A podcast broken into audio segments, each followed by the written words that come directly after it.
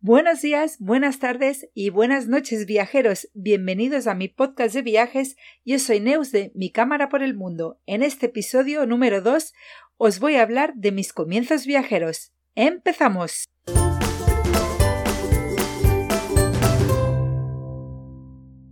El primer viaje que hice fue el desencadenante de todo lo que viviría a partir de él, y hoy os quiero contar qué provocó este viaje, qué pasó en él y qué hizo para que este fuera el desencadenante de los siguientes viajes. Yo estaba en quinto de GB y quería ir a Disneyland París. ¿Qué pasaba? Que yo lo estaba suspendiendo todo. Entonces mis padres me prometieron que iríamos si aprobaba el curso. Estaba en segundo trimestre y me estaba yendo muy pero que muy mal. Pero ya os dije en la presentación de mi primer podcast que yo era muy cabezona. Entonces aprobé el curso. Se quedaron un poco parados, dijeron bueno, vamos a organizar este viaje. Nunca habían viajado fuera. Entonces era la primera vez que tenían que organizar algo así. Empezaron a mirar para cuatro personas eh, ir a Disneyland y salía carísimo, pero carísimo. Yo escuché lo que decían de que era muy caro, que no podríamos hacer este viaje, me puse a llorar, que no, que me lo habéis prometido, que si aprobaba el curso, que yo quiero ir, yo quiero ir. Tú tranquila que irás a Disneyland, me dijeron. El vecino de mi abuela era parisino. Cuando venía a Barcelona, una de estas veces aprovecharon mis padres para hablar con él. Le comentaron la situación y nos dijo que nos, nos preocupáramos, que él nos buscaría toda la información que necesitáramos. Al cabo de quince días volvió con todo lo recopilado y flipamos porque nos trajo todo el precio de la gasolina, el precio de los hoteles, el precio del camping. Él sabía que nos movíamos muchísimo con la canadiense para quien no sepa qué es una canadiense, son las tiendas triangulares que normalmente eran de color naranjas y azules. Vamos, que teníamos una información increíble. Entonces mis padres decidieron coger y ir al camping de Bois de Boulogne, que es un camping que se encuentra dentro del parque del Bois de Boulogne, que este parque, más que un parque, parece un superbosque. Es enorme, increíble para pasear. Es un bosque dentro de París. La verdad que merece la pena visitarlo. Yo me enamoré de París. Yo este viaje fue un acierto ir diez días a París. O sea, estaba in love total. Aún recuerdo, aún recuerdo cada paso que di. Anécdotas tengo para contar muchísimas. Por ejemplo, una de ellas que no sé si os hará tanta gracia como yo recordar el momento, fue que en el autobús, bueno, cogíamos un autobús que nos llevaba del camping a París y de París al camping para no coger el coche. En el autobús no se podía fumar eh, detrás de todo había unos chicos que iban borrachísimos bebiendo cerveza y fumando. Mi padre les pidió que no lo hicieran y no se les ocurrió otras que insultar a Italia.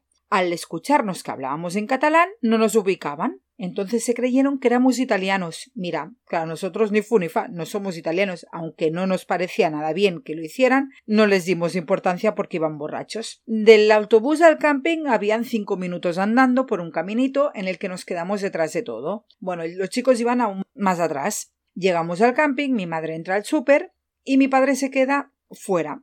Llegan los chicos, el que más borracho va se acerca a mi padre para pedirle un cigarro. Para entonces mi padre creo que ya no fumaba. Le decía que no, que no tenía ningún cigarro. Y el tío le iba dando golpecitos y golpecitos de mi padre cada vez más cabreado. Imaginaros la situación, ¿no? El propio chico se metió una santa hostia, él solo, perdonad por la expresión, pero es que se. Mira, se fue al suelo con sus propios pies. El segurata se lo llevó y ya le perdemos la vista durante todo el día camping de Bois de Boulogne, había una zona que era de gente joven, todo de tiendas, en el que había toda la gente joven que llegaba al camping los ponían allí. Claro, para mí aquella zona era wow, ¿no? Cada dos por tres yo estaba o ir a lavar platos o ir al lavabo porque los, los baños estaban justo al lado porque yo quería ver este ambiente. Yo pensaba de mayor, yo quiero venir aquí. Y en estas que me encuentro al chico este que una pareja lo están echando de la tienda que se había equivocado de la turca que llevaba y lo estaban echando a patadas. Mira qué risa nos hicimos con mis padres porque volví corriendo para la tienda y se lo conté a ellos y mira qué risa. Y anécdotas así, unas cuantas. Recuerdo también una visita a Versalles en el que conocí una chica, bueno, conocimos una chica que estaba viajando sola. Esto a mí me dejó, wow, algo en mí cambió. O sea, en mi subconsciente quedó marcado.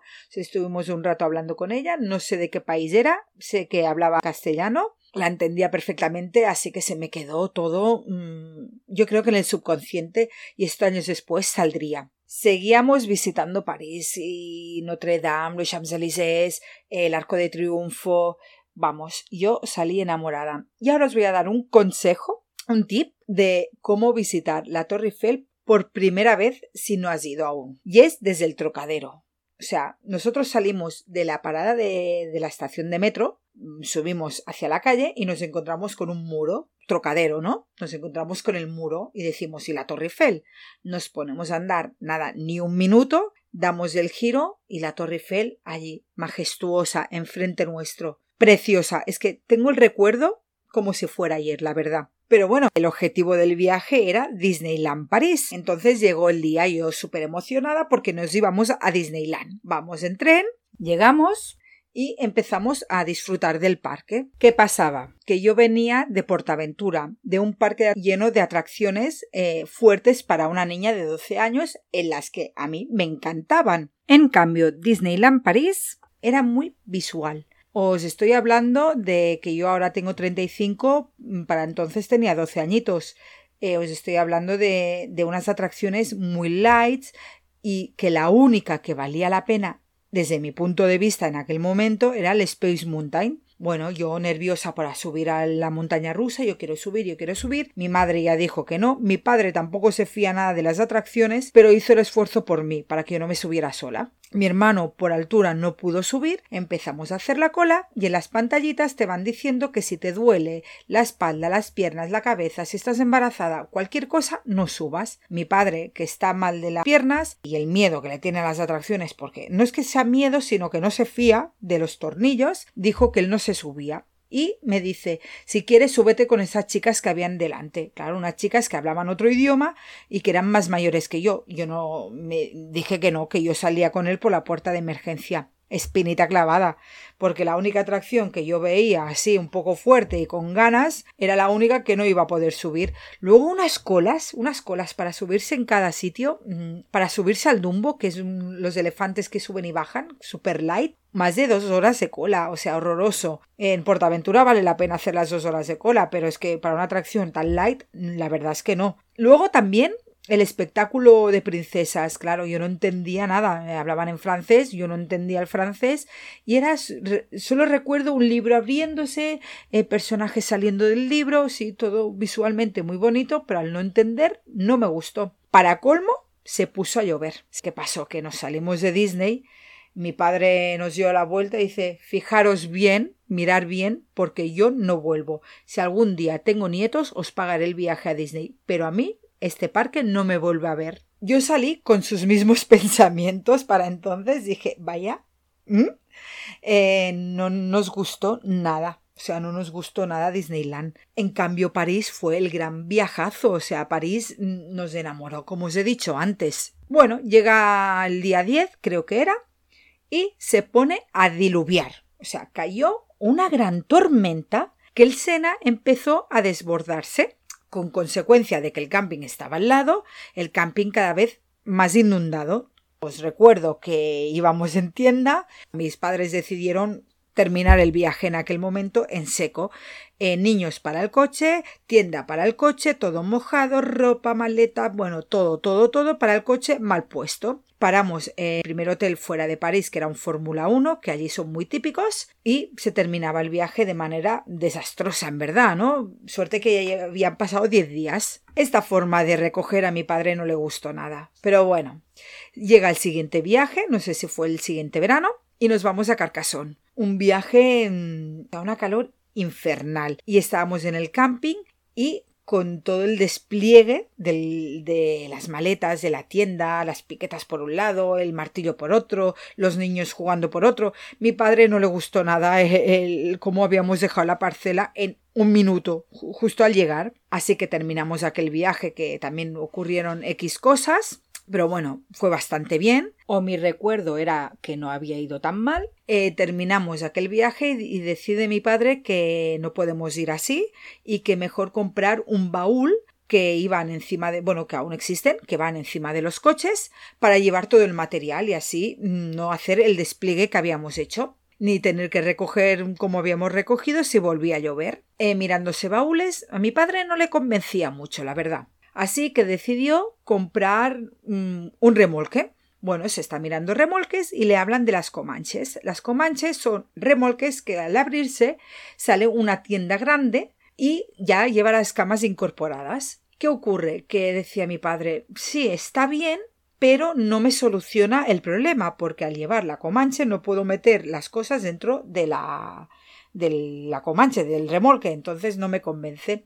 Mirando y rebuscando, encontró las primeras caravanas que él se fijaba, que hasta, hasta entonces no se había fijado en ellas, y empezó a mirar, y nos compramos una caravana pequeñita. Eh, digo pequeñita porque al cabo de unos años compraríamos una más grande. La llamó La Querida.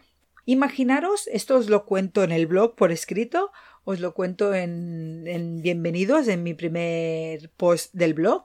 Y es que mi padre, cuando iba al supermercado, le decía a mi madre esto en el momento que estaban con los dependientes ¿qué te parece esto para la querida? Y mi madre ah, pues sí, me parece muy bien. Y podían ser unos vasos, unos platos, unos cubiertos, un pote, ¿sabes? Para meter los platos dentro. Podía ser cualquier tontería. Claro, imaginaros las caras que ponían los dependientes cada vez que mi padre soltaba esto, claro, al final, la primera vez lo hizo en plan que le salió natural y luego ya empezó con la broma, ¿no? Pero las caras eran un poema. Con la caravana esta, con la querida, empezaron grandes viajes por Europa, sobre todo Francia y Alemania fueron los destinos más top que tuvimos durante muchos años. Francia me la conozco bastante bien porque hemos conocido todos los puntos de Francia. Los viajes duraban entre tres semanas y un mes. La verdad que nos pasamos semanas viajando. Esto lo que hizo que aprendiera mucho a viajar lentamente, sin prisas, conociendo bien los sitios y sobre todo nos daba muchísima libertad a la hora de decir mm, vamos a visitar esto o nos vamos para otro lado. Eh, recuerdo, no sé si fue la segunda vez ya, el segundo o tercer viaje que hacíamos hacia el norte de Francia, que íbamos dirección Estrasburgo y estaban diciendo en la radio que Estrasburgo estaba lloviendo y en cambio en París había sol. Estábamos justo en un cruce que para la izquierda te ibas para París y para la derecha Estrasburgo. Cogió mi padre y nos dijo ¿Queréis ir a París? Íbamos yo, mi hermano y una amiga mía y mis padres. Sí. El sí fue tan rotundo que para París y pasamos unos días en París y luego ya visitamos Estrasburgo.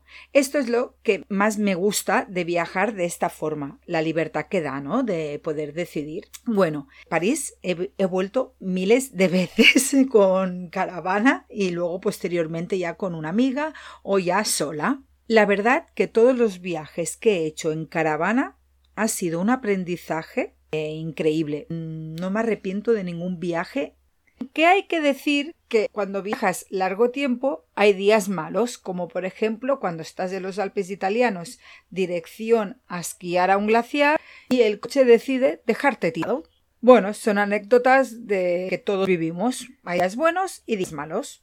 Pero también lo que me ha dado viajar de esta forma ha sido mm, conocer a gente increíble, amistades que hoy en día aún siguen, y es que ya dicen que un viaje lo hacen las personas que hay en él.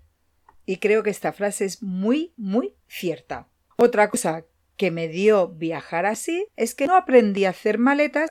En la caravana tenemos nuestros armarios, así que ya desde pequeña mm, un armario se va al otro armario.